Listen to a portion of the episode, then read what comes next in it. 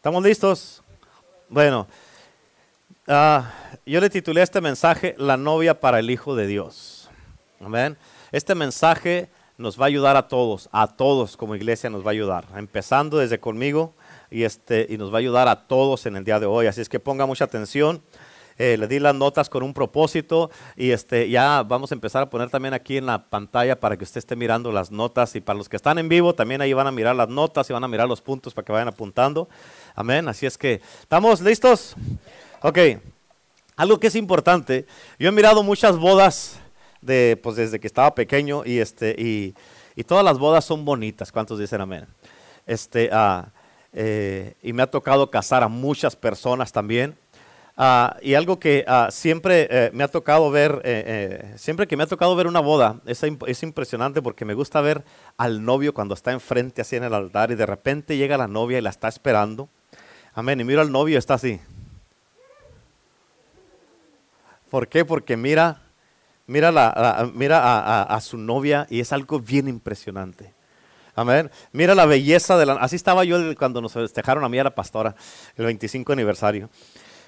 Pero, ah, eh, eh, ¿por qué? Porque el novio mira ah, la, belleza de la novia que viene hacia él y él está tan asombrado que ya quiere que se la entreguen para casarse con ella. ¿A poco no es cierto?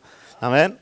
Para casarse con ella. Mm, mm. En otras palabras, tiene una gran anticipación de recibir a su novia. Amén. Y pensando en esto de las bodas, y como he mirado muchos novios y su expresión que tienen cuando miran a la novia, el Espíritu Santo me dijo, Renato, Así es como está Cristo, mi hijo, esperando a la novia que es su iglesia. Amén.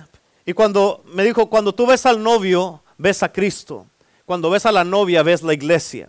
Y esto, eso es lo que está esperando el Hijo de Dios. Él está con mucha anticipación a que llegue el día para que Él pueda recibir a su novia, que somos nosotros, que es la iglesia. Y cuando me ha tocado a mí casar a parejas, cuando llega el tiempo de los votos, de las promesas, del pacto, del compromiso, es un proceso y es algo bien tremendo. ¿Por qué? Porque ese es un compromiso que están haciendo de por vida. Por eso dice la palabra de Dios hasta que la muerte nos separe. Amén. Y este, algo que, fíjate, cuando me ha tocado casar gente, miro la alegría, la alegría también de, de los hermanos en Cristo, de los padres, especialmente del novio o la novia. Amén. Porque su hija se casa con un buen hombre. Y, el Espíritu Santo me dijo, Renato dijo, esa es la misma alegría que yo quiero tener cuando mi hijo se case con la iglesia. Amén. Yo quiero, él me dijo cuando yo, yo, yo quiero que la esposa con la que se va a casar mi hijo, quiero que sea una esposa unida. Es que no, si es que si, si, a ti no te gusta la unidad, no vas a poder ser la esposa de Cristo. ¿Yes? Digan, ish. Amén. Cristo dijo, yo quiero que con la esposa que se va a casar mi hijo sea una iglesia de poder, una iglesia en victoria, una iglesia sobrenatural, una iglesia pura, una iglesia gloriosa, hermosa y una iglesia entregada. Amén. Y pensando en esto, yo estaba meditando y me tomé un tiempo a solas con Dios a través de la semana cuando estaba haciendo este mensaje. Yo le pedí perdón a Dios por las veces que no he hecho bien mi trabajo como pastor. Amén, por las veces que yo le he fallado. Y este, porque todos hemos fallado, ¿sí o no? Y, por no ser el pastor, ¿qué debo ser para yo poder presentarle a él una novia sin mancha, pura y sin arruga?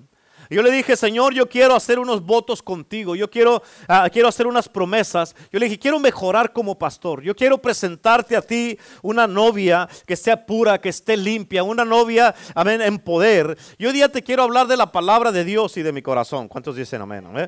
Hoy yo quiero que ustedes, como iglesia, que todos juntos, yo quiero que ustedes en el día de hoy entren conmigo en este nuevo voto, en estas promesas, que es un voto de compromiso, un voto de compañerismo, un voto donde de hoy en adelante nos vamos a convertir verdaderamente en la novia de Cristo. Amén, que es una novia pura, una novia fuerte, una novia en victoria, una novia sobrenatural, una novia, amén, radiante, una novia que no, no, no la piensa, una novia que anda todo el tiempo, que está lista todo el tiempo. Amén, no una novia insegura, no una novia llena de miedo, no una novia ah, tímida, no, no, una novia ah, que la piensa para hacer algo, sino que una novia que está lista todo el tiempo porque no sabe el día ni la hora que va a llegar su novio. ¿Cuántos dicen amén? Y estudiando la Biblia, Dios me llevó al principio cuando Dios habla la primera vez de la casa de Dios. Si tú estás leyendo la Biblia, amén, y la estás leyendo nomás por leerla, por cumplir con el día, y no estás poniendo atención, se te están pasando un montón de historias sobrenaturales de la palabra de Dios. Amén. ¿Por qué? Porque escucha, cuando, cuando la Biblia habla por primera vez de la casa de Dios, ah, aquí es, esta es la primera vez que Dios le reveló a un hombre que él quería construir un lugar que se llamara la casa de Dios. Amén. Y aquí en esta historia fue donde Jacob, si sabes de lo que estoy hablando, es cuando Dios estuvo, Jacob tuvo un encuentro con Dios. Pero fue donde Jacob este, ah, recibió la revelación y él, Jacob, él también hizo un voto. Y Dios le dijo, lo que te había dicho de mi casa, te lo voy a mostrar en mi palabra. Escúchame, yo tengo 25 años leyendo la palabra de Dios, la Biblia, y la he leído de principio a fin como unas cinco veces, así como la estamos leyendo ahorita este, desde Génesis, que vamos cada día leyendo así. Y esta va a ser como mi sexta vez ya. Pero leyendo la Biblia, yo noté y miré algo bien impresionante. Noté que Jacob hizo un voto y el, día que él recibió la revelación de la casa de Dios, que recibió la revelación de la iglesia. Y fíjate, quiero que pongas mucha atención a este mensaje porque tú te vas a dar cuenta cómo salió este mensaje y también para que tú aprendas a hacer mensajes o sermones y para que tú aprendas cómo de todo lo que estamos leyendo hay muchos puntos que Dios nos puede dar que podemos sacar de lo que leemos. ¿Cuántos dicen amén? Así es que, ¿por qué es esto significante para nosotros? Escucha, porque una familia bendecida es una familia comprometida.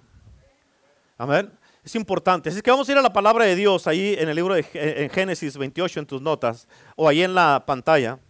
Dice la Biblia, salió pues Jacob de Berseba y fue a Arán y llegó a cierto lugar y durmió ahí porque ya el sol se había puesto. Y tomó, las, tomó de las piedras de aquí el paraje y, puso a su cabecera y se acostó en aquel lugar. Y soñó, y he aquí una escalera que estaba apoyada en tierra y su extremo tocaba el cielo. Y aquí ángeles de Dios que subían y descendían por ella.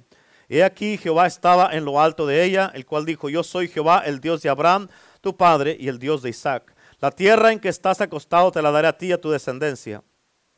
Será tu descendencia como el polvo de la tierra y te extenderás al occidente, al oriente, al norte, al sur, y todas las familias de la tierra serán benditas en ti y en tu simiente. Fíjate, aquí en el versículo 15 es una promesa sobrenatural que tú debes de agarrarla y nunca se te debe, debe de olvidar. He aquí yo estoy contigo y te guardaré por donde quiera que fueres y volveré a traerte a esta tierra porque no te dejaré hasta que haya hecho lo que te he dicho. Aleluya.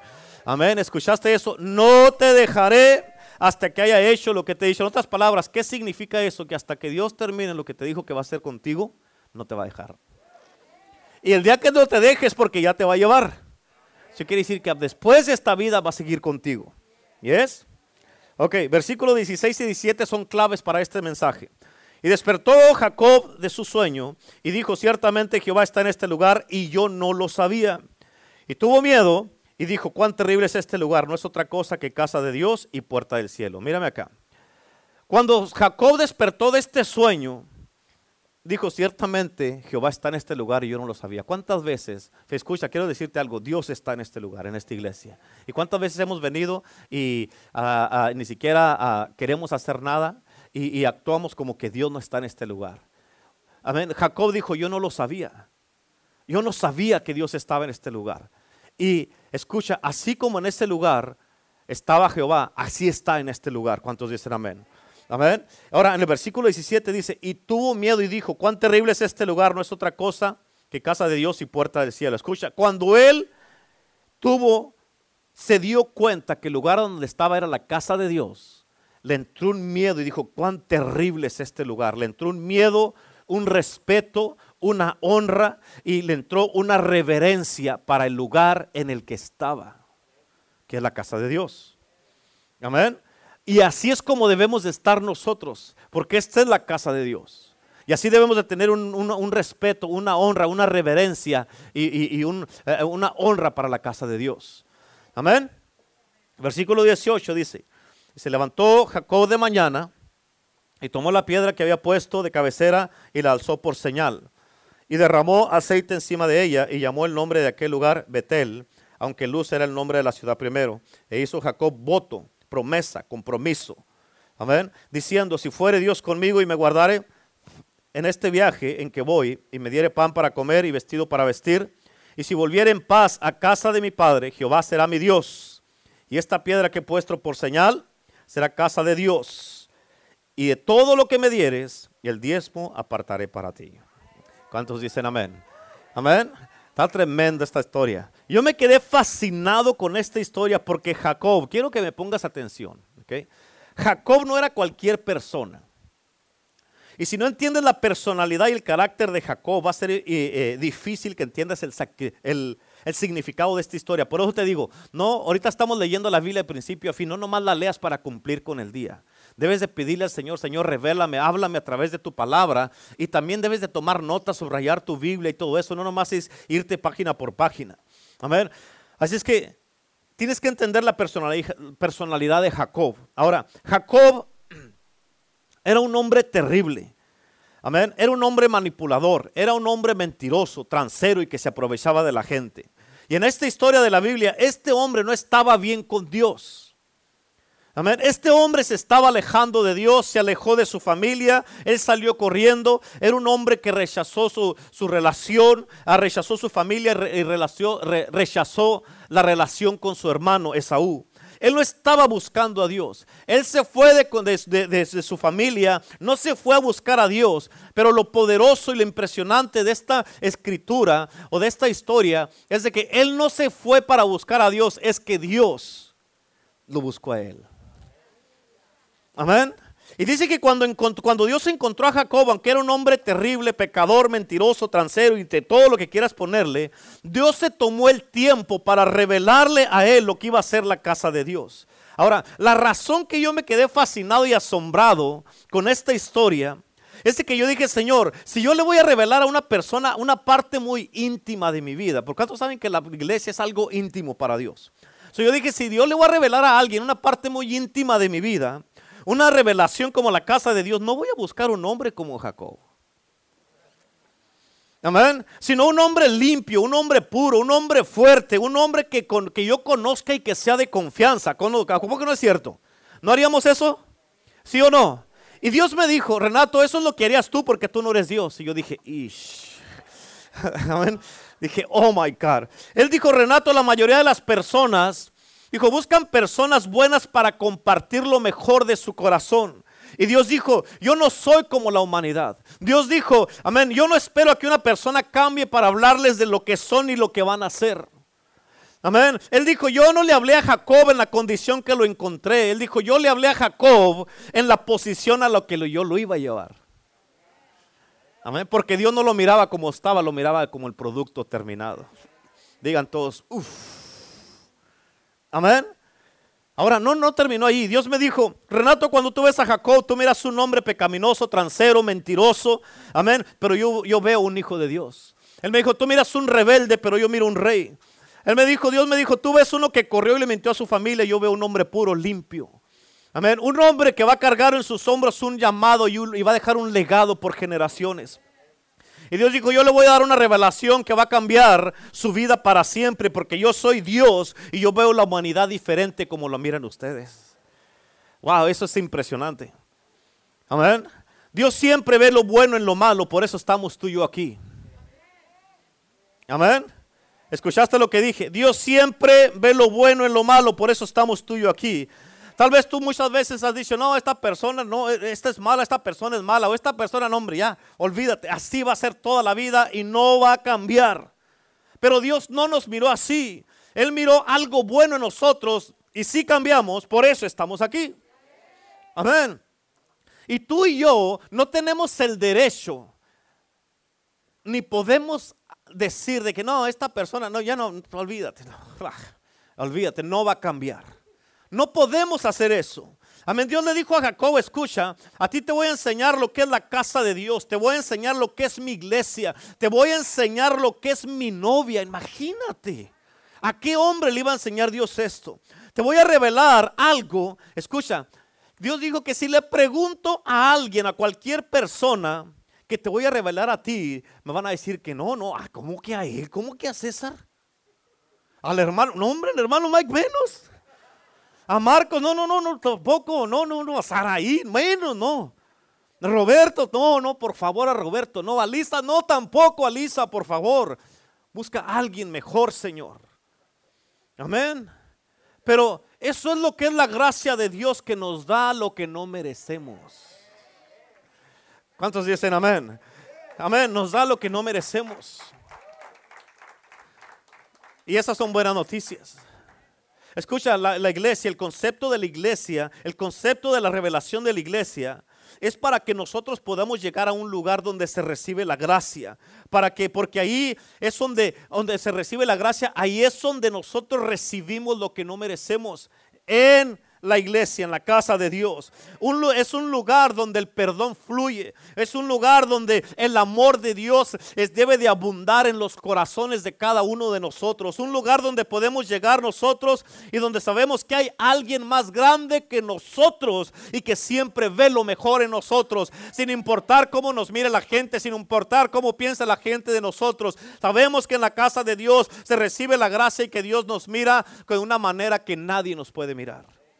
Por eso, escucha, muchas, iglesias, muchas iglesias no son así.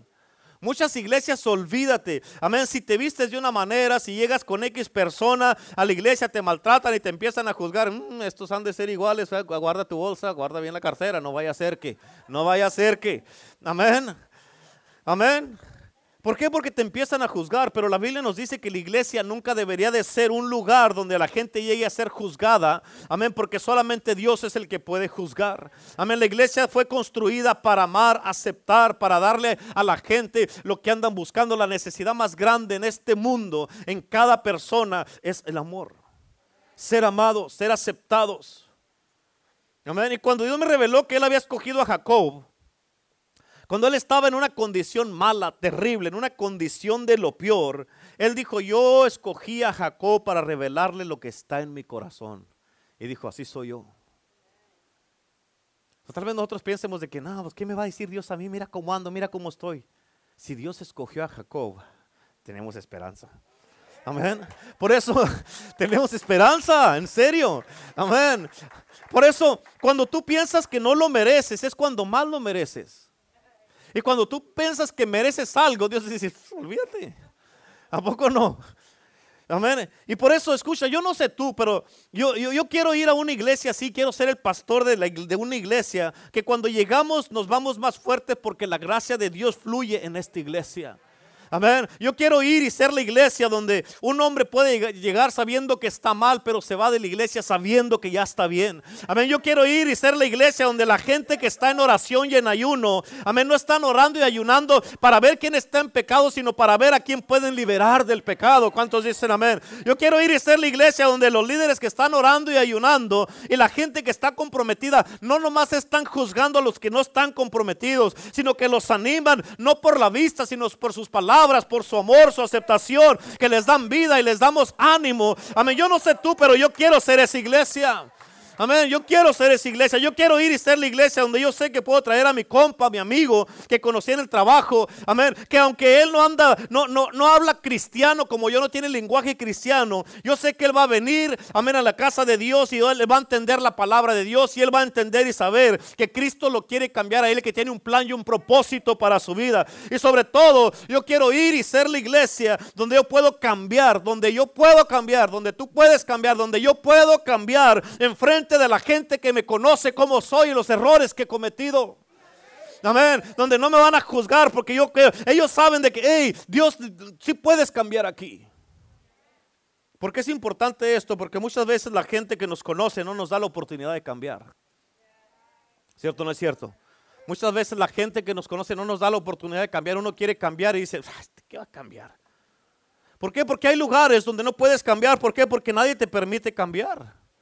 Amén. Porque, porque no creen que Dios puede hacer un milagro contigo. ¿Por qué? Porque ya te conocen. Amén. Pero si Dios te cambió a ti, ¿por qué no me va a cambiar a mí?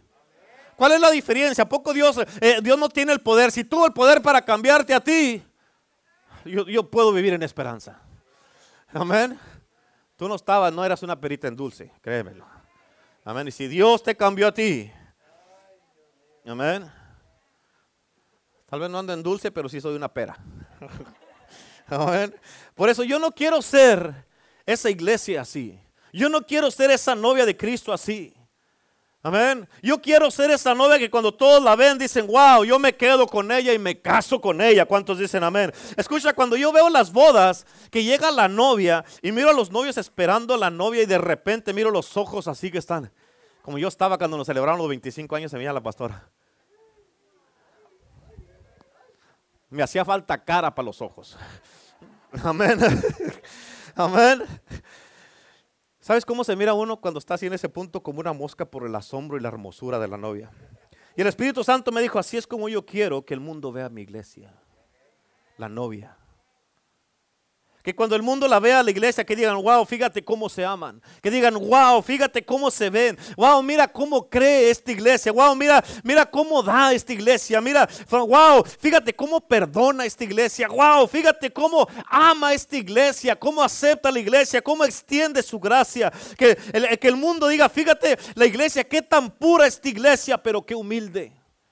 Amén. Qué poderosa esta iglesia, pero no condena. Que miren, esta iglesia está en victoria, pero tiene un corazón para el pobre. Es una iglesia próspera, pero también es bien humilde. Digan todos, wow. Amén, aleluya. Esa iglesia es la esperanza del mundo. Amén. Esa iglesia es donde los jóvenes pueden llegar y decir, mamá, yo quiero ir a la iglesia otra vez, porque cuando estoy en la iglesia la atmósfera es buena, Dios está ahí, a mí me gusta cómo me ven, cómo me tratan en la iglesia, yo quiero estar ahí en la iglesia. Cuando puede llegar un hombre o una mujer y que dice, aunque no soy perfecto, amén, me dejan ser perfeccionado con el tiempo en el nombre de Jesús, porque Cristo es el que me está cambiando, libertando y transformando, y me ayudan a ser parte de la iglesia y nos levantamos todos juntos en autoridad y somos una iglesia victoriosa. ¿Cuántos dicen amén? Aleluya. Amén. Eso es lo que yo veo, una iglesia tan fuerte, tan capacitada, que cuando la gente llega, vienen y la miran, que dice, wow, está bonito su edificio, porque mucha gente nos han dicho así, porque todo lo hacemos con excelencia. Pero lo mejor es el amor, el cariño, la presencia, la aceptación que se le da a la gente y la bienvenida. Eso es lo mejor. Ahora, ¿cómo podemos ser así? La pregunta es qué tipo de corazón inspira a la novia. Vamos a mirar los cuatro, unos cuatro, dar cuatro puntos que salieron de esa historia que estamos ahí, que leímos. Amén. Número uno es un corazón apasionado por Dios y por su casa. Apasionado, diga conmigo apasionado. Amén. Quiero que entiendas esto. Una de las cosas que hace la diferencia en el mundo es gente apasionada. Amén. Una persona apasionada puede mover montañas, puede tumbar piedras, mover muros, no importa. Porque una persona apasionada refleja pasión y poder. Una persona apasionada no la piensa. Una persona apasionada no es apachurrada. Es apasionada, no apachurrada. Amén. Una persona apasionada no mira nada imposible. Una persona apasionada se despiabre los ojos en la mañana y dice, ok, vámonos para arriba. Tengo cosas que hacer. No puedo estar aquí perdiendo el tiempo. Una persona apasionada nunca mira imposibilidades, sino posibilidades. Una persona apasionada dice, sí lo a poder hacer porque yo tengo un Dios que todo lo puede. Una persona apasionada nunca mira imposibilidades. Dice, yo sé que hay poder para solucionar todas las cosas y Cristo está conmigo. Amén. Pero escucha, cuando esa pasión es para Dios y es para su casa, ¿qué puede ser más hermoso que eso? Qué hermoso es ver jóvenes apasionados por Dios y por su casa. Qué lindo o qué hermoso es ver parejas que están apasionadas por Dios y que dicen, que dicen parejas que dice, pastor, si usted ve el llamado de Dios en nuestras vidas, estamos de acuerdo con usted, confiamos en usted.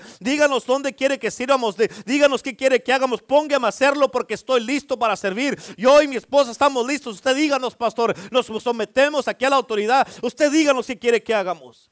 Qué hermoso es ver familias enteras apasionadas por la casa de Dios y que dicen, para nosotros no hay nada mejor como la casa de Dios y la presencia de Dios. ¿Cuántos dicen amén? Escucha, cuando ves una familia apasionada por Dios y por su casa, ves una familia bendecida. Amén. Escucha esto, la pasión se tiene que expresar. Se tiene que expresar. No puede decir, soy apasionado. ¿Por qué si no hacen nada? Amén. Cuando uno ve las bodas, a las parejas que se van a casar, uno puede sentir la pasión que tienen ahí las parejas. Amén. Y cuando, por eso, yo cuando predico, sea aquí o donde sea, como yo estoy apasionado, por eso predico así de la manera que, que predico, por eso le pongo pasión a lo que hago, como dicen, le pongo salsa al taco. Amén. ¿Por qué? Porque lo estoy haciendo para Cristo, no para mí. Amén. Por eso es importante y por eso tú tienes que expresar tu pasión por Cristo, por su casa, por Él. Amén. Por el que murió por ti. ¿Por qué? Porque tú eres la novia de Cristo.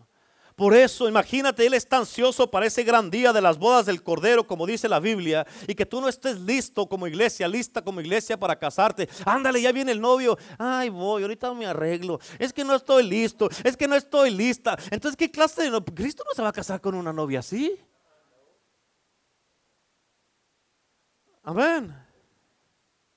Y por eso cuando vienes a la iglesia, y como tú y yo somos la iglesia, así debemos de hacer todo. Amén. ¿Por qué? Porque nos estamos preparando como la novia de Cristo para Él. Estamos preparándonos para Él. ¿Cuántos dicen amén? Y por eso todo lo tenemos que hacer bien y con mucha pasión, apasionados porque estamos enamorados. Amén. Una persona que está apasionada por alguien se le nota en su vida. Se le nota en sus ojos su manera de ser, su manera de hablar, su manera de actuar. Se le nota en los ojos cuando llega la amada. Se le nota y dice, se le alumbra de repente los ojos y dice, ah, empiezan los ojos así, amén. ¿Por qué? Porque está apasionado o apasionada. ¿Cuántos dicen amén?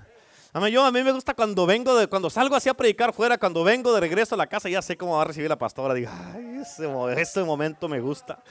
Amén. ¿Por qué? Porque nombre en los ojos que digo, ay, Señor, Dios es bueno.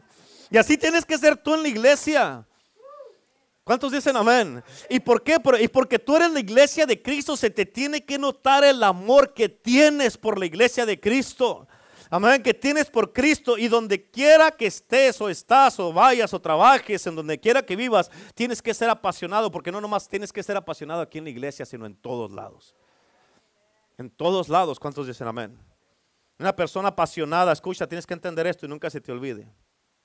Una persona apasionada tiene una visión clara. ¿Cómo es la visión? Tiene una visión clara y no permite que nada, ni nadie, ni cualquier cosa le cambie su visión o le moleste su visión. Escucha esto, importantísimo. Si ven errores, pero ven mucho más posibilidades. Amén, escucha. Si ven problemas, pero se enfocan más en el poder que hay para conquistar esos problemas. Amén. Si tú no puedes hacer eso, si te enfocas más en los errores, en las fallas, en las cosas que no te gustan, olvídate, no vas a llegar a ningún lado.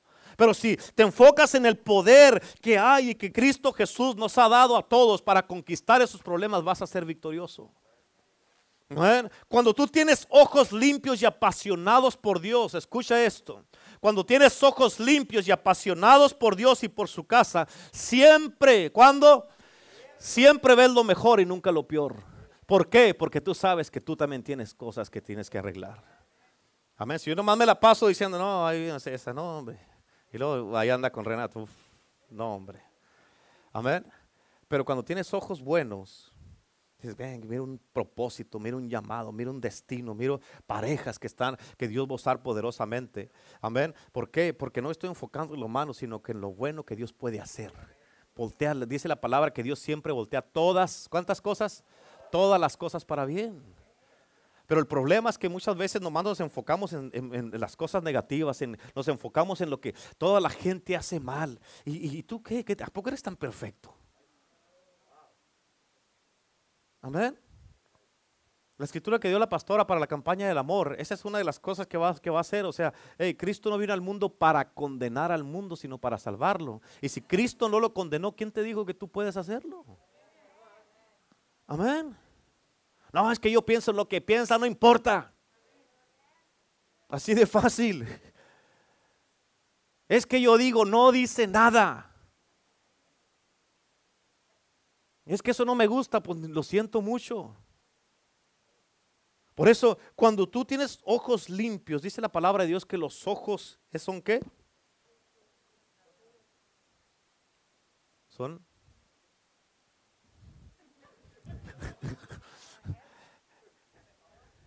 la lámpara de qué? Del cuerpo, del alma.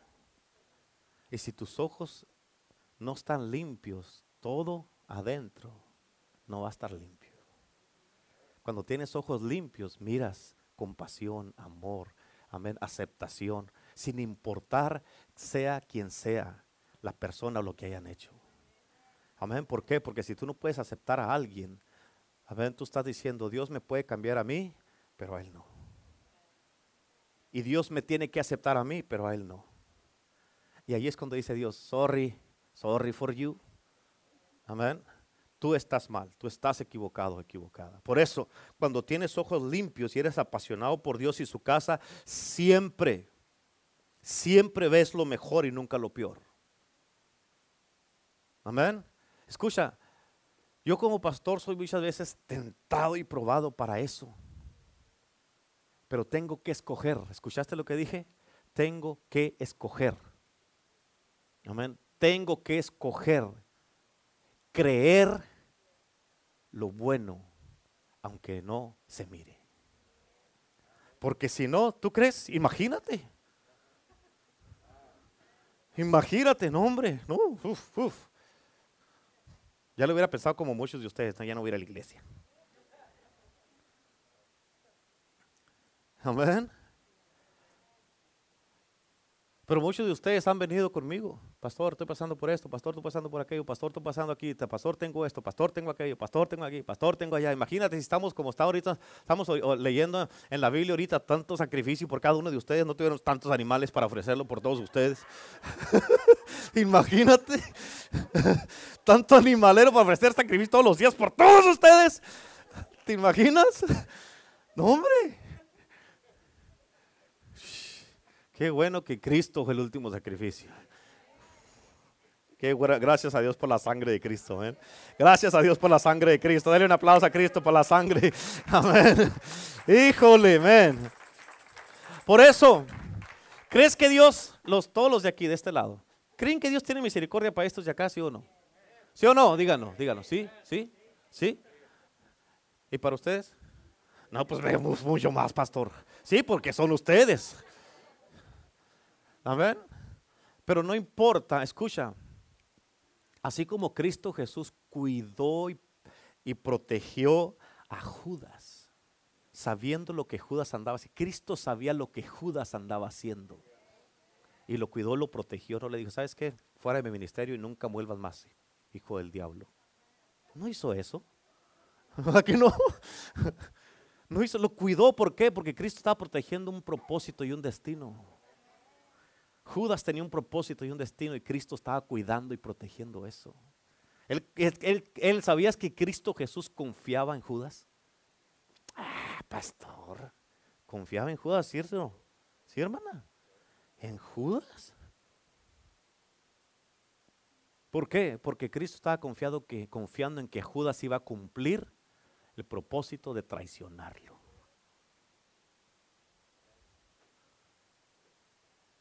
Amén. Mm. That's good, ¿verdad? Por eso, dile, di, conmigo en este momento, Señor, dígalo. Señor, en este momento, purifica mis ojos para mirar como tú miras, para mirar a mis hermanos, aún los que no me caen bien, mirarlos con amor y como tú los miras.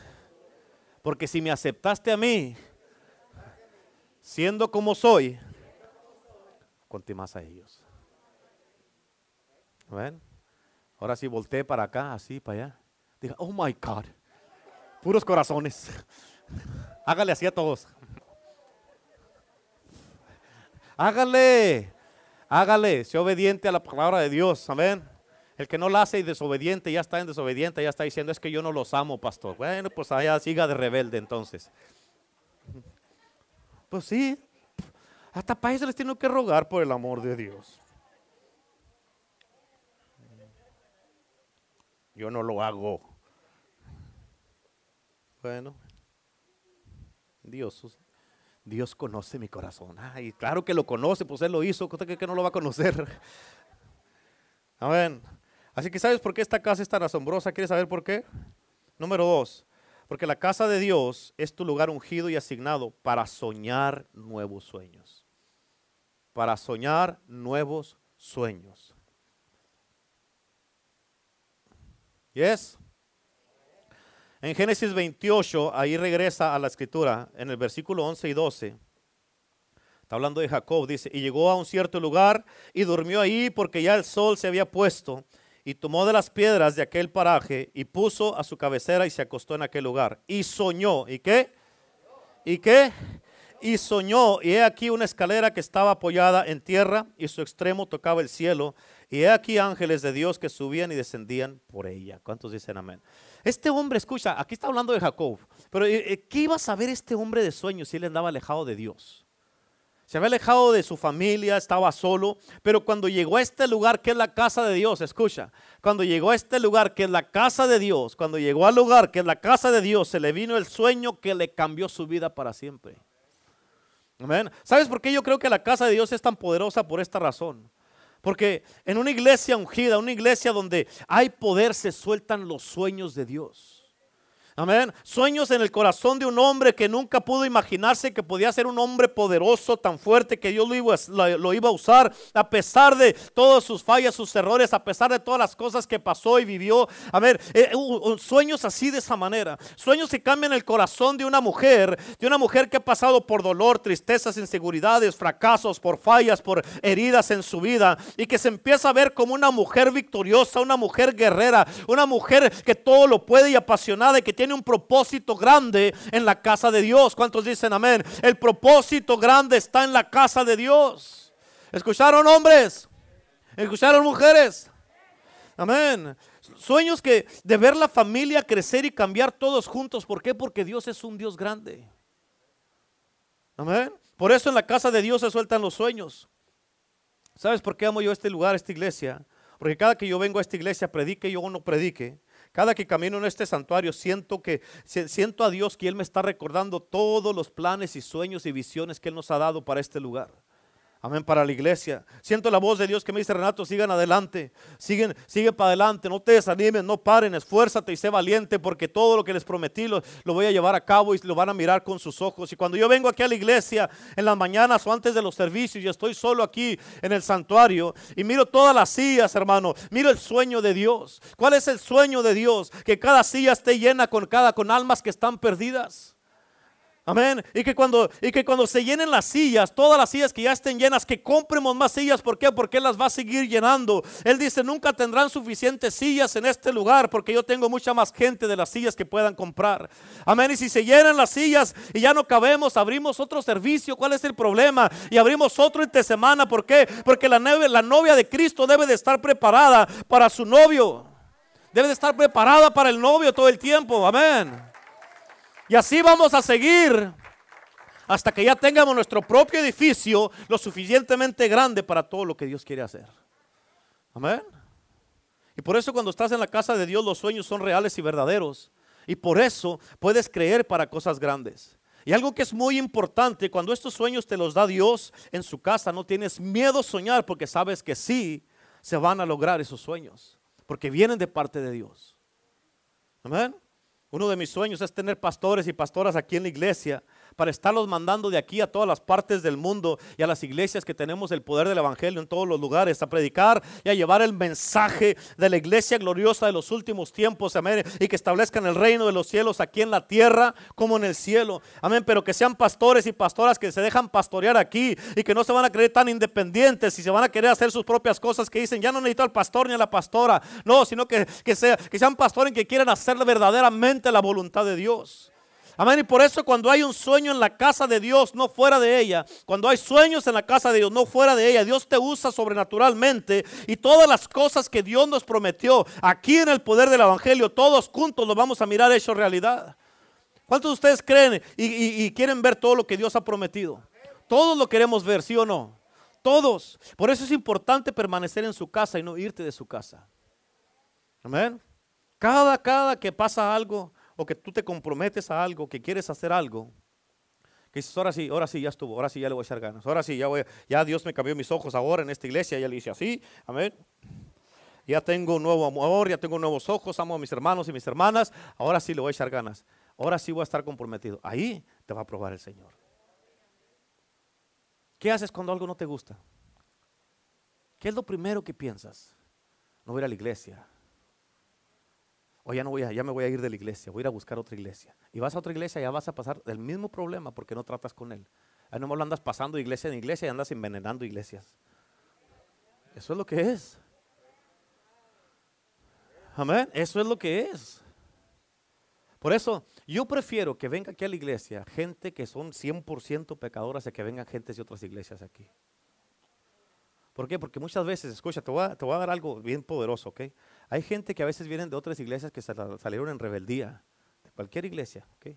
Salieron en rebeldía y vienen con un corazón dañado, un corazón así rebelde, y luego llegan y uno les da la bienvenida y empiezan y de repente se empieza a soltar aquí. Ahora, ¿por qué anda este hermano? ¿Por qué de repente hermano ya me anda viendo mal? ¿Por qué de repente, ahora César, qué traes? ¿Qué traes? ¿Qué te hice? ¿Pero por qué? Porque esta gente llegó con un espíritu rebelde y se soltó en la iglesia. Y uno no sabe ni de dónde.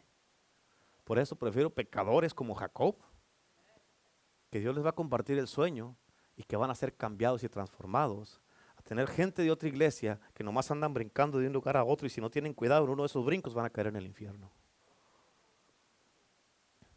¿Yes? Ayer miramos una persona que casi cuando recién empezamos la iglesia, empezaba, ella venía a la iglesia con nosotros y se fue, no sé ni por qué ella ni la conocía.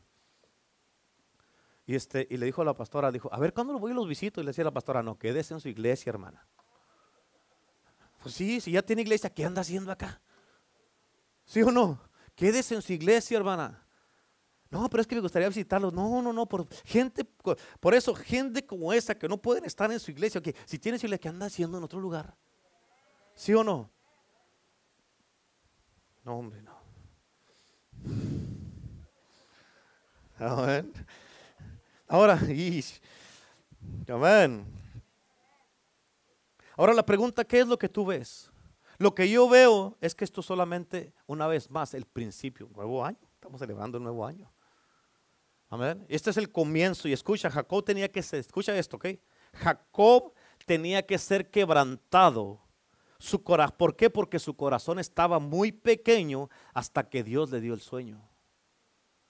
Amén. Y cuando Dios le dio el sueño, amén, a Jacob le creció su corazón. Escucha, algo que tienes que entender y saber es esto, y esto es lo que ah, ah, eh, eh, tienes que entender esto. Y eso es de que no nomás estamos aquí en la iglesia para escuchar sermones, que sí los vamos a escuchar. No nomás estamos aquí para que nos sermonien el pastor, sí los vamos a escuchar, vamos a alabar a Dios, vamos a adorar a Dios, vamos a servir a Dios. Amén. Pero estamos aquí para que nos podamos ir de este lugar después de cada servicio para conquistar los corazones que están allá afuera que no tienen a Cristo. Amén. Cada silla vacía es un corazón vacío que Dios quiere llenar, que tiene que ser llenado. Amén. Por eso, ¿dónde está tu familia? ¿Dónde están tus amigos? ¿Dónde están tus vecinos? Por eso es importante que nos afirmemos, que nos comprometamos con Cristo, que hagamos votos nuevos con Cristo, que renuevemos nuestros votos con Cristo, porque mientras estemos así, que, que sí, que no, que sí, que no, y que sí, que no, lo que va a pasar es que nosotros mismos estamos robándole la bendición a alguien que necesita aceptar a Cristo y por nuestra inestabilidad, ellos tal vez nunca vengan a Cristo. ¿Por qué? Porque nosotros no estamos haciendo lo que nos corresponde en el reino de Dios. Amén. ¿Por qué? Porque mientras no estés estable y estés que le entras o no le entras, le entras o no le entras, amén. Hay gente, hay familia que Dios ha puesto en tu camino que ellos nunca van a escuchar el Evangelio. ¿Por qué? Porque tú no te quieres meter con Cristo. Y si te miran inestable, si te miran que no tienes compromiso, si te miran que, que nomás no, no, que ellos van a decir, yo no quiero ser como tú, ¿para qué me invitas a ese lugar? Amén. Así que ¿dónde está tu familia? Tus hijos, tus vecinos. Amén. ¿Tienes vergüenza de tu iglesia? ¿Tienes vergüenza de tu pastor? No, no vas a eso faltar. Amén. ¿Tienes vergüenza que vengan y que de repente alguien se suelte hablando en lenguas y que se sientan incómodos? ¿Qué es lo que está deteniendo que lleguemos, que abramos otro servicio después de esto? ¿Qué es lo que nos está deteniendo? Escucha, Jacob tuvo un sueño. Y la razón por la que tú estás aquí es porque Dios te escogió para que tú seas parte de su sueño. Amén. Escucha, Cristo Jesús te escogió para que seas parte de su sueño. Amén. ¿Qué es lo que hace la casa de Dios tan asombrosa? ¿Qué es lo que la hace tan asombrosa? Número tres. La casa es mi lugar ungido y asignado. La casa es mi lugar ungido y asignado para crecer en mi conocimiento de Cristo.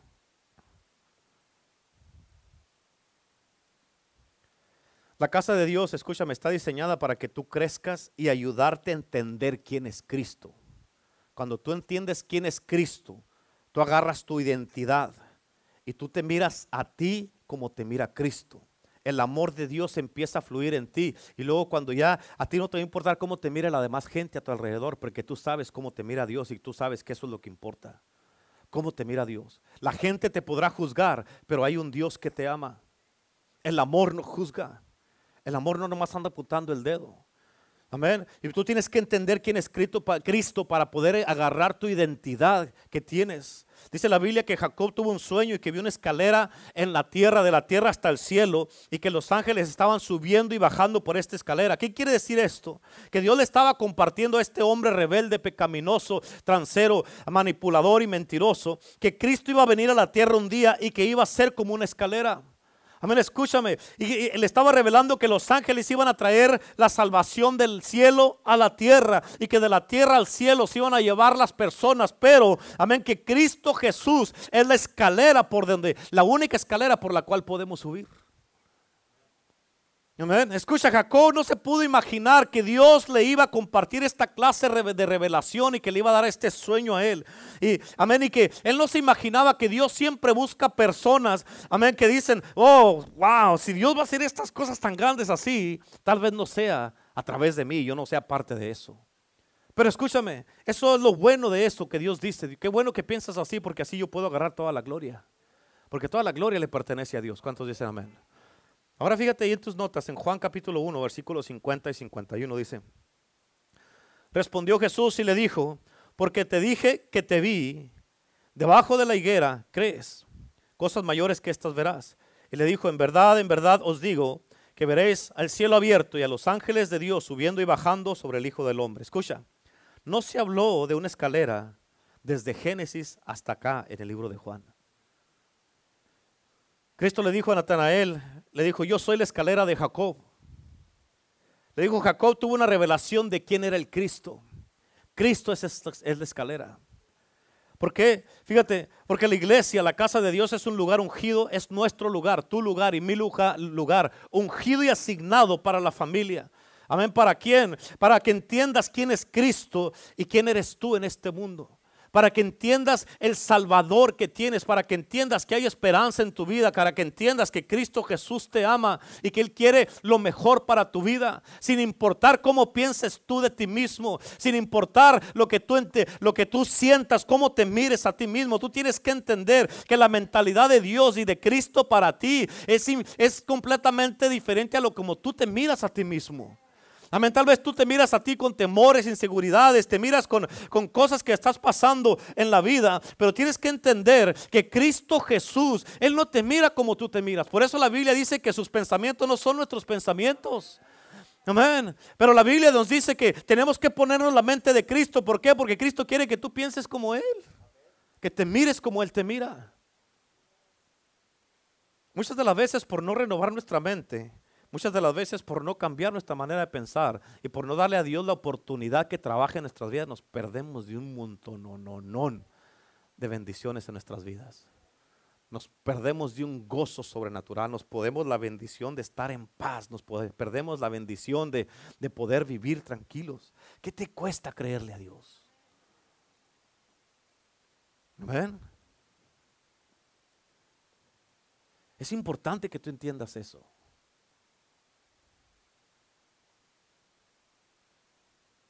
Por eso déjate digo esto bien importante. Cuando tú y yo servimos al Cristo de la Biblia, vemos resultados. Cuando no servimos al Cristo de la Biblia, no vemos resultados. Y por eso tú dices, es que no, siento que no estoy avanzando, siento que no me salen las cosas bien. Sirve a Cristo. Él te va a cambiar la mente. Y vas a mirar las cosas diferentes. Al momento que te entregas a Cristo, al momento que lo empiezas a, a mirar a Él y a servirlo a Él, tu mente cambia. Él te cambia la mente. Amén. Y tú tienes que entender y decirle a Cristo, Señor, yo necesito que cambies mi mente porque mi mente me tiene esclavizado, esclavizada. Cámbiame, Señor. Yo no quiero pensar así, yo no quiero mirar así. Yo quiero mirar a mis hermanos con amor, a pesar de. Así como tú me miras a mí, yo quiero mirarlos a ellos. Escucha, es imposible que mires a alguien mal. Amén. Cuando tienes a Cristo contigo.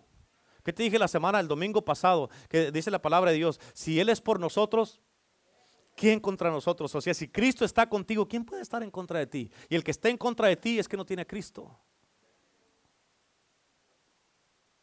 Amén. Dice el que no escatimonia a su propio hijo. ¿Cuánto más no nos dará el resto de las cosas? En otras palabras, si no, te, si no detuvo a Cristo por amor a ti, ¿tú crees que te va a detener a otras cosas? ¿No, ¿Tú crees que no te quiera cambiar la mente, el corazón, los ojos? Para que los mires así. O sea, yo tengo que mirarlo. No tengo ninguna excusa por qué mirarlo a Él mal si tengo a Cristo. Es imposible que yo lo mire mal. Que lo mire mal, que lo mire mal, que lo mire mal, que lo mire. Es imposible que los mire mal. Y es lo mismo contigo, es imposible. ¿Tienes a Cristo, sí o no? ¿Tienes a Cristo, sí o no? Levante la mano que tiene Cristo. Entonces, what's the problem? Amén. Ahora, es tiempo que estudiamos al Cristo de la Biblia, iglesia. Que entiendas lo que estás haciendo y por qué estás aquí en este lugar que entiendas por qué eres cristiano y que entiendas por qué sirves a Cristo. Es tiempo que sirvamos al Cristo de la Biblia, es tiempo que sirvamos al novio de la iglesia, el Cristo que te ama incondicionalmente. Es que yo me siento mal por lo que hice porque he fallado. Cristo te ama incondicionalmente. Amén. Así te ama Cristo, el Cristo que te ama, el Cristo que perdona, el Cristo que ve lo mejor en ti. Él le dijo a Natanael, cosas mayores que estas verás porque Cristo es un hombre que siempre engrandece la visión de la persona que lo recibe. Él le dijo a Natanael, no has visto nada, compa. Amén. Pero si tú me das permiso de entrar en tu vida, cosas más grandes vas a ver. ¿Cuántos dicen amén? ¿Por qué? Porque Cristo de, el Cristo de la Biblia siempre va a lo grande y engrandece tu visión. El Cristo de la Biblia siempre te va a causar que crezcas. El Cristo de la Biblia siempre te quiere perdonar. El Cristo de la Biblia siempre ve lo mejor en ti. El Cristo de la Biblia te ama a pesar de lo que tú pienses de ti. O sea, no importa cómo te mires, cómo te sientas o cómo o, o lo que hayas vivido, lo que hayas hecho. Eso no cambia cómo te mira Cristo. Si tú no quieres aceptar esto, no sé qué más decirte. El Cristo de la Biblia siempre camina en pureza. El Cristo de la Biblia siempre cree en las personas. Él trae victoria, trae autoridad, te trae prosperidad, te trae esperanza con Jesús, te trae restauración, te trae sanidad, te trae unción, te renueva la mente. Amén, te ayuda a caminar en victoria, apasionarte. Ese es el novio de la iglesia y se llama Jesucristo, el Hijo de Dios. Amén, aleluya. Escucha, cuando tú conoces quién es Cristo, nunca puedes llegar a la iglesia, a la casa de Dios solo. Ya nunca lo vas a poder hacer. Nunca puedes llegar a la iglesia solo. ¿Por qué? Porque tú dices, tengo que traer a alguien a la iglesia para que conozca la novia de Cristo. Amén. Así como cuando vas a un restaurante y te comas unas enchiladas buenísimas, recién hechas con su lechuguita, su tomatito, su, su cremita y, y, su... Uf, uf, uf. Amén todo no, sin cebolla. Amén. Y que te comes esas enchiladas y vas y le dices a alguien, tienes que ir a este restaurante porque las enchiladas están buenas. Tienes que ir y si no vas yo te llevo. Pero tienes que probarlas. Es lo mismo en la casa de Dios. Es lo mismo con la novia de Cristo. Cuando está llena de fe, de esperanza con Jesús, cuando está llena de amor incondicional. Amén. El problema es que muchas veces no creemos que Él tiene el amor que él tiene el amor, que él tiene el amor, que ella tiene el amor, que ellos tienen el amor. No creemos y creemos que nomás nos están juzgando. Y ese es un problema que tenemos.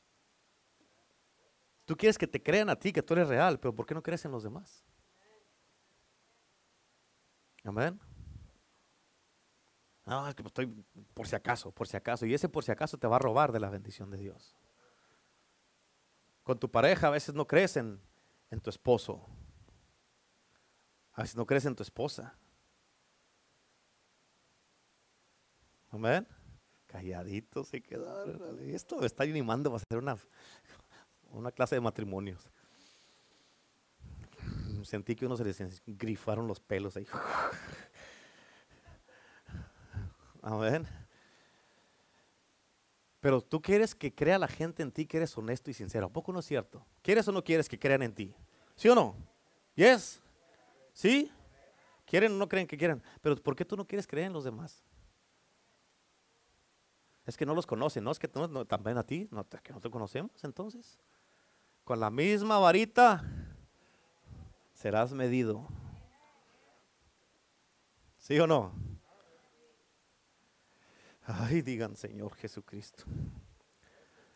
Por eso en la casa de Dios con la novia de Cristo, tú le dices a la gente, ¿sabes qué? Te tengo que llevar a este lugar que está súper especial, te tengo que llevar a que conozcan la novia de Cristo.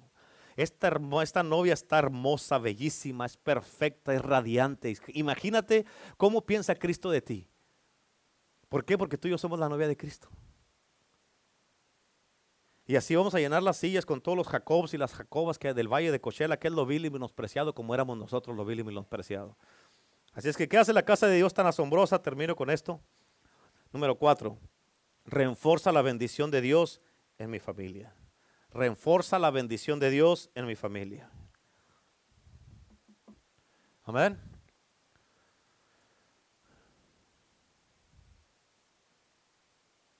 Escucha, no hay otro lugar en el mundo donde la gente pueda ir y encontrar cómo viene la bendición de Dios sobre la familia, como en la casa de Dios.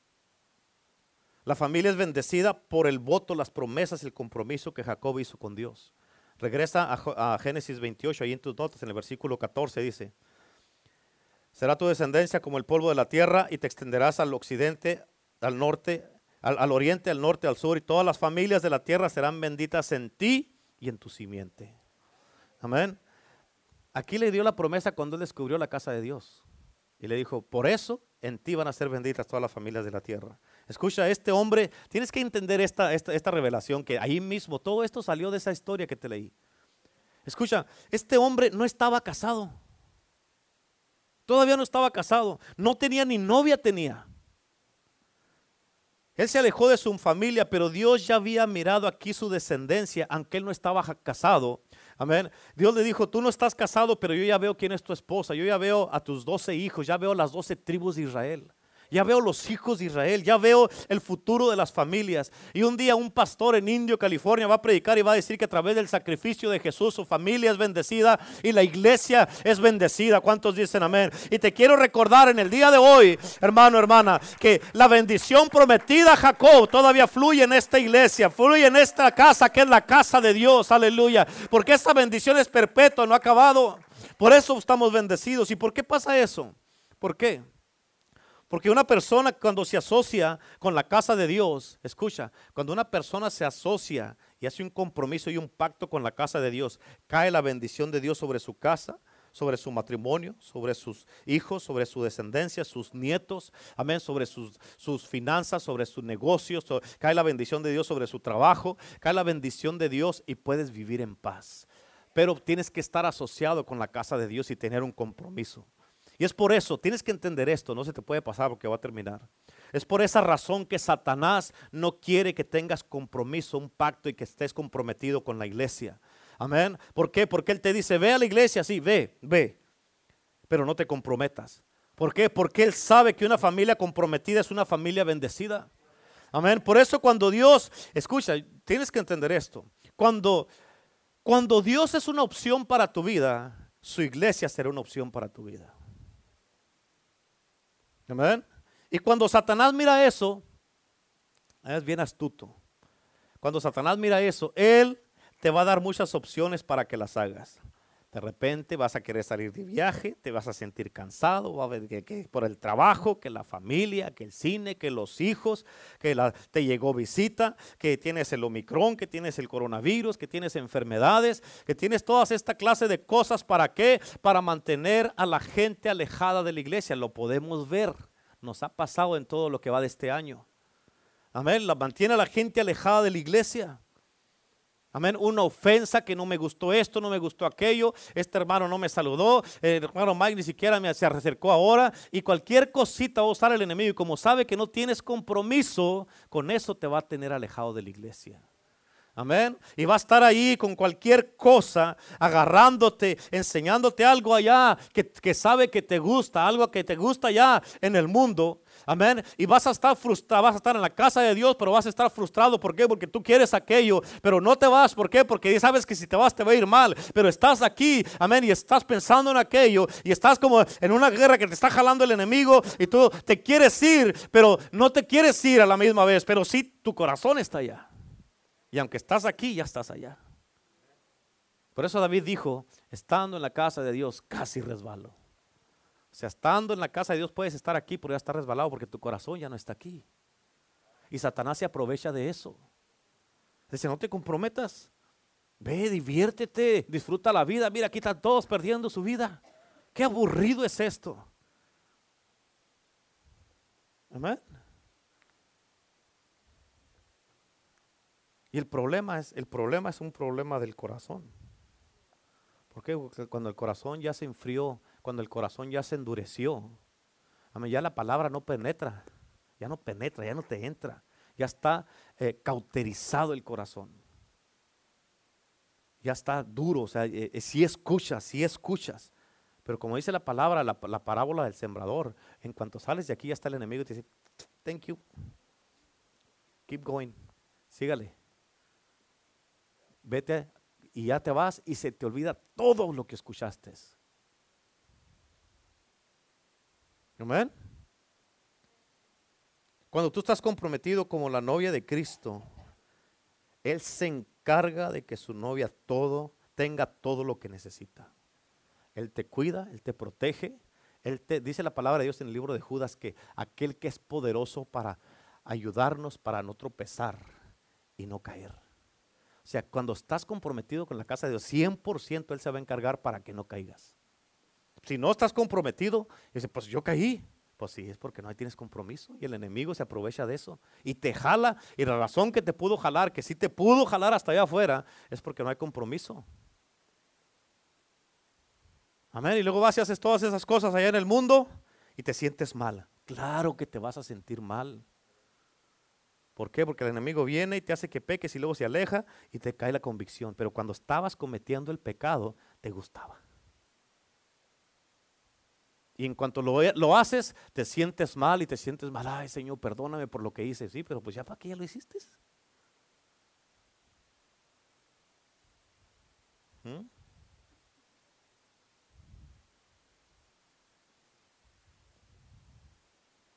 Y así es como quien dice estar jugando con Dios o adulterando con Dios. Por eso, si no, si no estás comprometido, no, puedes no, no esperes recibir lo que necesitas, porque Dios le provee a su novia que está sometida y comprometida. Cuando se levantó Jacob en la mañana, en esa misma historia, se dio cuenta que Dios estaba ahí y él no lo sabía, dice la Biblia. Él se dio cuenta que era la casa de Dios en el lugar donde estaba. Y él le pidió a Dios y le dijo, Dios, si haces esto, si haces aquello, si me ayudas aquí, si me ayudas acá. Le pidió unas cosas. Digo, si haces esto, esto es lo que yo prometo.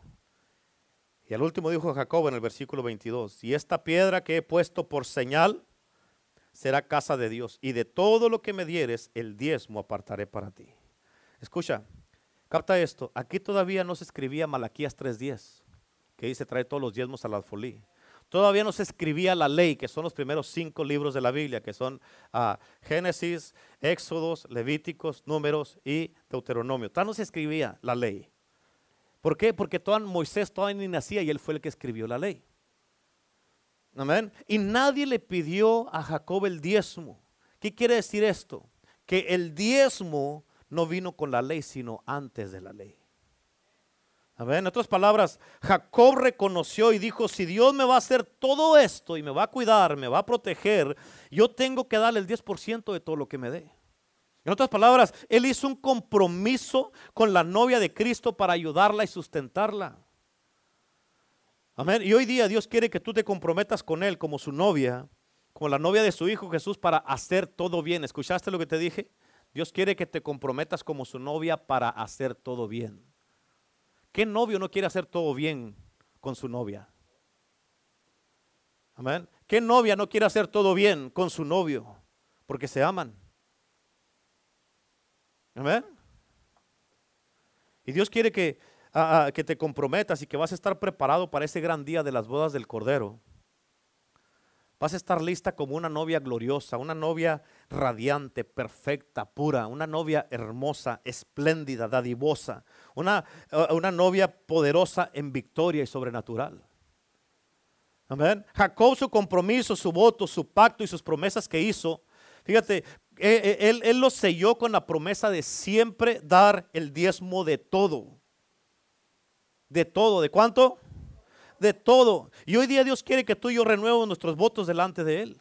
Que tienes que dar el diezmo, tienes que, es un compromiso entre tú y Dios, tienes que hacer ese compromiso.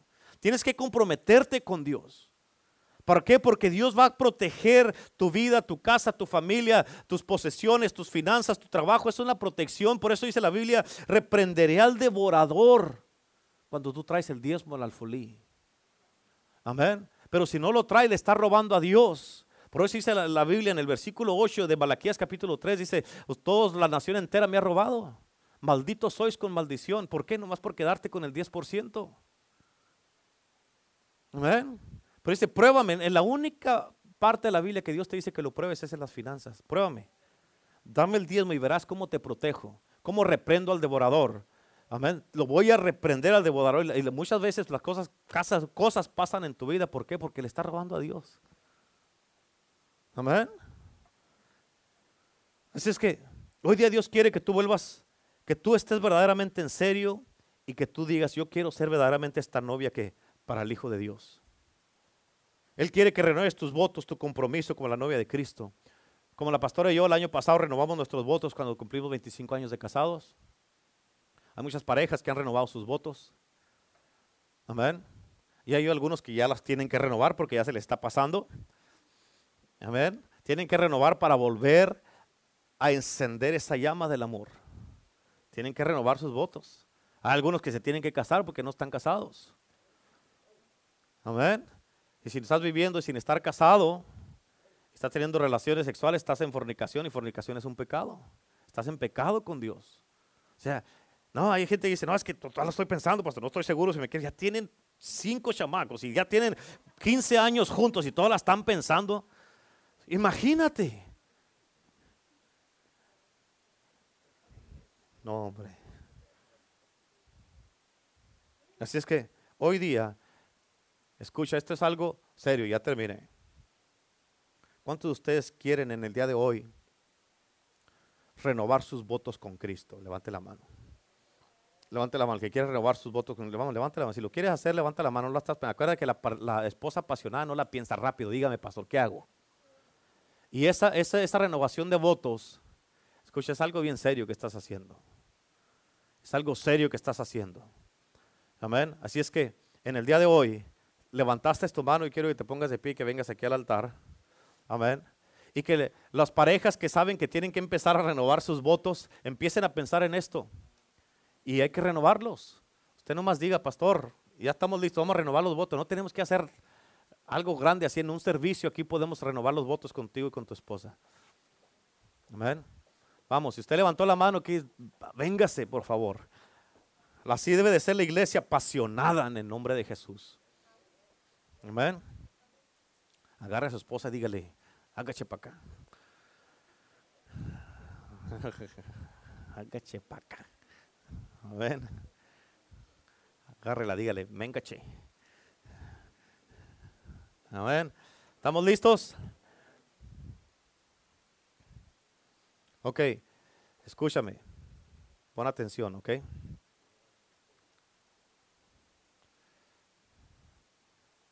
Cierra tus ojos ahí. No te pongas a orar, ¿ok?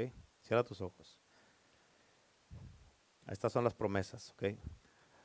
Y todos los que están a través de las redes sociales también lo mismo, se ponen de pie y, va, y, pongan atención a las promesas. Así es que prometes tú delante de Dios y de estos testigos tomar a Cristo Jesús como tu esposo y prometes que desde este día en adelante serás su esposa fiel en riqueza o en pobreza, en salud o enfermedad, en las buenas y en las malas, amarlo y respetarlo hasta que sea tu tiempo de irte con Él al cielo.